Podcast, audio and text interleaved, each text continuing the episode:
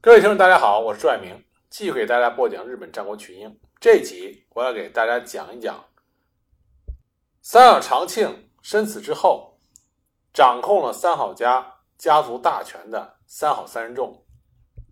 一说起三人众，大家就想起三个人。那么三好三人众呢，主要指的是三好长义、三好正康，还有盐城有通，一般是以三好长义为首。不过，三好三人众并不是具体指这三个人，而是指在这三个人统帅下的三好家最强的军团。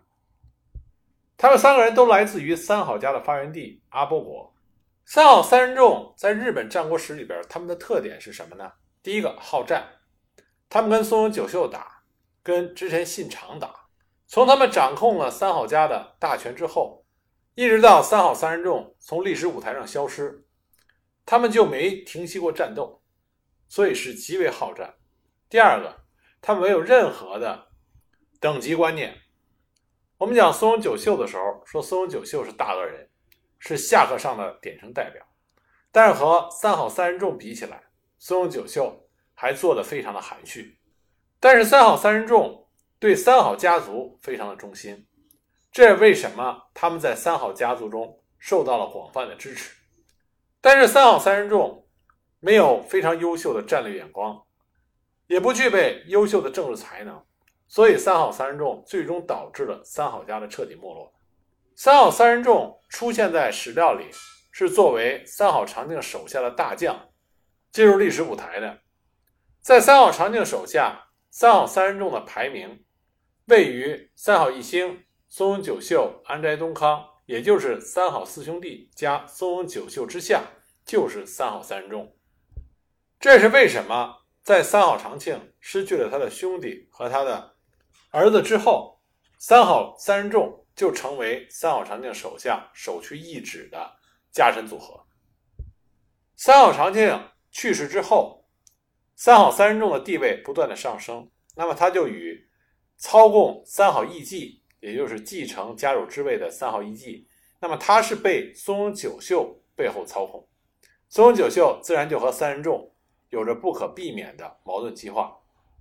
当双方爆发了首次冲突之后，三号三人众从平岛公方的足利义亲的手中取得了追讨松永久秀的御教书，这样就可以严正明顺的讨伐松永久秀，双方面展开了大规模的战斗。整个京畿内部陷入了大乱。三好三人众啊，在战斗中是越战越勇，天生的好战分子。越打仗，他们显得极为的活跃，就是一伙战斗狂人。一五六五年十一月，三人众率领精锐一千多人突袭了三好主家的范盛山城，杀死了松永派派在那里的金山长信，劫持了家主三好义继。并且以此发布义继已经与九秀断绝君臣关系的通告，这样就获得了攻击松永九秀的真正的名分。同时，三好三人众在三好家里边受到了广泛的支持，尤其是原来安宅东康的淡路国的水军，在安宅东康的儿子安宅信康的率领下，表示了对三好三人众的支持。但也正是因为三人众劫持了。三好义继，这也标志着三好主家的真正没落，因为在各方势力的眼中，再也没有三好义继这个三好家的真正家主。很快，三人众就发兵攻入了九秀的大和国，九秀以三千人迎击，这就是多门城合战。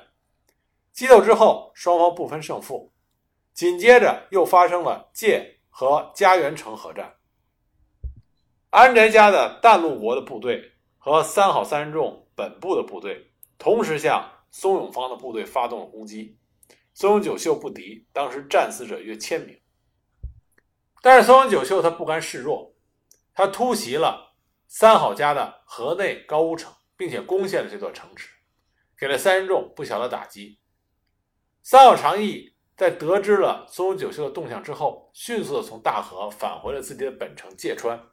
然后在界与松永的部队发生了核战，这场核战，三好三人众聚集了约一万五千人的兵力，从界的各个方向对松永久秀进行了包抄。松永久秀大败，狼狈地逃入了界厅，受到厅内会合众的保护。在会合众的调解下，双方暂时休战。而这个时候，三好家才有机会为三好长庆举行了葬礼。在这段期间，三人众又联络了小原长房的阿波仲来援，同时又借此合力拥戴平岛公方的足利义荣担任将军。年底，阿波仲横扫了射津，三好三人众上洛，为足利义亲就任第十四代将军做准备。一切情况都表现的对三好三人众有利。为什么我们说三好三人众是下克上的典型代表呢？他们不仅仅是随意的拥立将军，而且第十三代将军足利义辉就是被三好三人众给谋杀的。我们之前在讲松永久秀的时候就提到了，足利义辉的死死的非常的英勇。那么刺杀他的主力实际上就是三好三人众。所以我们说，在三好三人众的眼里边，将军的尊严那如粪土一般。在拥立了足利义亲之后，似乎三好三人众已经掌控了京畿地区。可没想到，第二年，因为足利义亲被拥立而受到冷落的三好家的家主三好义继，在别人的帮助下逃出了居城高屋，投向了松永久秀。不久之后，三好义继正式宣布与九秀联合，并与之一起逃回了大和。这样就使得三好三人众方失去了大义的名分，而大受刺激。因此，三人众再次向大和发起了作战。这次作战，他们得到了统领顺庆的协助，但是并不顺利，因为松永久秀找来了当时的火枪雇佣兵根来众，协助他攻击三好三人众。松永久秀奇袭了位于奈良东大寺的三好三人众主力，遭突袭的岩城有通迅速的败退，从而导致了联军整体的崩溃。那么三好三人众呢？不甘心失败，在一五六八年，他们再次发动了与松永久秀的战斗。他们一度攻入了松永家的大和国领地，但这个时候织田信长来了。织田信长的手下的柴田胜家、森可成啊这些将领，率领部队攻击三好家的圣龙寺城。信长的部队达到了五万人之众，圣龙寺城不敌。开城投降之后，三好长义的居城芥川城也遭到攻击，三好三人众弃城退走，逃往了阿波，而松永久秀和三好义继都向织田信长投降。三好三人众从来没有向信长投降过，一直跟信长打到了最后，败给信长。三人众不服气，所以在阿波再度举兵，从界登陆。三好正康与斋藤龙兄。长井卓人攻陷了三好义继的家园城，此后三好三人众与将军足利义昭展开了全面的对抗。三好三人众下课上的狂热程度，令松永久秀和斋藤道三都为之汗颜。一五六九年，三好三人众再次袭击了位于六条本国寺的足利义昭的住所，想再干一次杀死将军的。大逆不道之举，那么遭到之前足利义辉之死，有了前车之鉴的幕府重兵顽强抵抗。随后和田重、三好义继以及其他的援军赶来，双方面势均力敌。混战之中，关于三好义继战死的假消息此起彼伏，双方战死者达到一千多人。最终，三好三人众被击退，他们撤退到了射津。然后一路败退回了阿波。将军足利义昭在本元寺为中介的情况下，开始与三好三人众达成了谅解。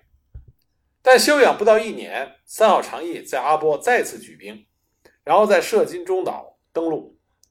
他得到了安宅家的支持，安宅信康率领一千五百人从兵库登陆，联军开始攻击织田家的伊丹城。紧接着，三好三人众又攻击了三好义继。所固守的河内古桥城，取得了首级二百一十八个，取得了压倒性的胜利。面对的这群战争疯子，织田家与幕府将军进行了联手，将三众压制在野间福岛一线。三好义继也赶来与织田军合流，后来又加上了松永久秀，在这些人共同的联合进逼下，三好三人众显示出来了败势。那么就在信长准备对三好三人众给予致命一击的时候，与三人众一向交好的本愿寺开始公开的袭击织田军，各地的一向宗门徒也开始响应作乱，而且阿波的小原长房的两万大军作为三人众的支援，到达了淡路，前景和朝仓联军攻陷了织田家后方的近江志贺城，明主光秀和村井真胜从射津向京都撤退。面对这一系列的突发事件，信长开始撤退，攻守双方发生了大逆转。那么，小原长房的两万大军在兵库登陆，三好三人众就展开了对京畿内的大反扑。信长在晋江出阵，三好三人众攻击河内的高屋城，紧接着攻陷了高屋城的支城乌帽子城。但是三人众也很明白，信长只是被打了一个措手不及。信长的实力依然不是他们可以应付的。那么，信长也和三好三人众进行了讲和。三人众意识到，单独的对抗信长是不可能的，就加强了与京畿内各豪族的联系。在三好三人众的拉拢之下，松永久秀背叛了信长，又和三好三人众达成了联盟。但是三好义继保持中立。三人众与松永的联军。攻击了属于田山昭高的郊野城。这个时候，信长的大部分注意力都被武田信玄的上洛所吸引，因此呢，三人众与三好义继、松永久秀和本愿寺趁着这个机会发动了一系列的攻势。但这个时候天命还是属于织田信长。武田信玄突然病逝，那信长就开始腾出手来，压服京畿内这些反对他的势力。此时，三好三人众已经支持将军足利义昭对抗信长。然而，义昭在织田家的猛攻之下，显得是不堪一击。织田家的大将西川藤孝进军到河内，在信长的授意下突袭了电城。当时守卫电城的正是三好三人众之一的岩城有通。战前，羽柴秀吉，也就是后来的丰臣秀吉，他已经策动与有通。共同守城的其他两位守将做内应，结果当西川藤孝大军攻来的时候，岩城有通奋勇的率兵冲入敌阵，可是后面守城的两位武将却投降了织田方，这就使得岩城有通被孤立。那么岩城有通丝毫不惧，他奋勇搏杀之后，最终被西川藤孝的家臣给杀死了。岩城有通的死对于三好三人众是一个比较大的打击，但这并不意味着三好三人众就轻易的认输。他们这个组合的名字仍然活跃了一阵儿，但毕竟大势已经不在他们这边。一五七四年，织田方的细川藤高、筒井顺庆包围了三好康长的高屋城，同时对射津、和泉全面的进攻，面临绝境。三好康长向织田家投降，在此之后就再也没有看到过三好三人众的历史记载。一般的说法是三好长义不知所终，以及出家人的样子，也可能他逃进了本愿寺。而三好正康在四十年后仍然健在。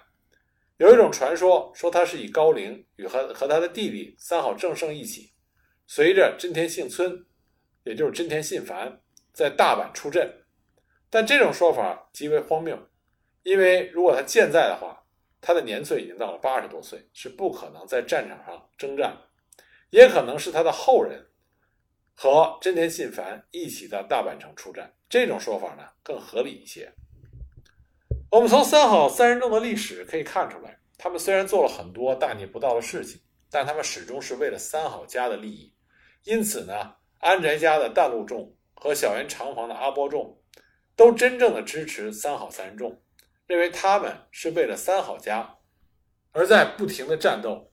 这是为什么在三好义继投向了松永久秀以后，淡路家和阿波众还一直支持着三好三人众。但是三好三人众呢，他们终归只是一伙非常耿直的武人，经历了十年的死斗，在松永久秀的诡异多端以及织田信长的强大军力之下。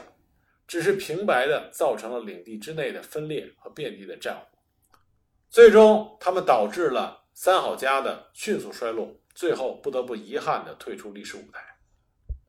但是，就像我们前面所提到的，三好三人众在经过百折不挠的抵抗之后，他们或是奋战而死，或者是失踪隐退，自始至终从来没有屈服于信长的威势之下。所以说啊，他们有好战的一面，但同时他们也有令人钦佩的一面。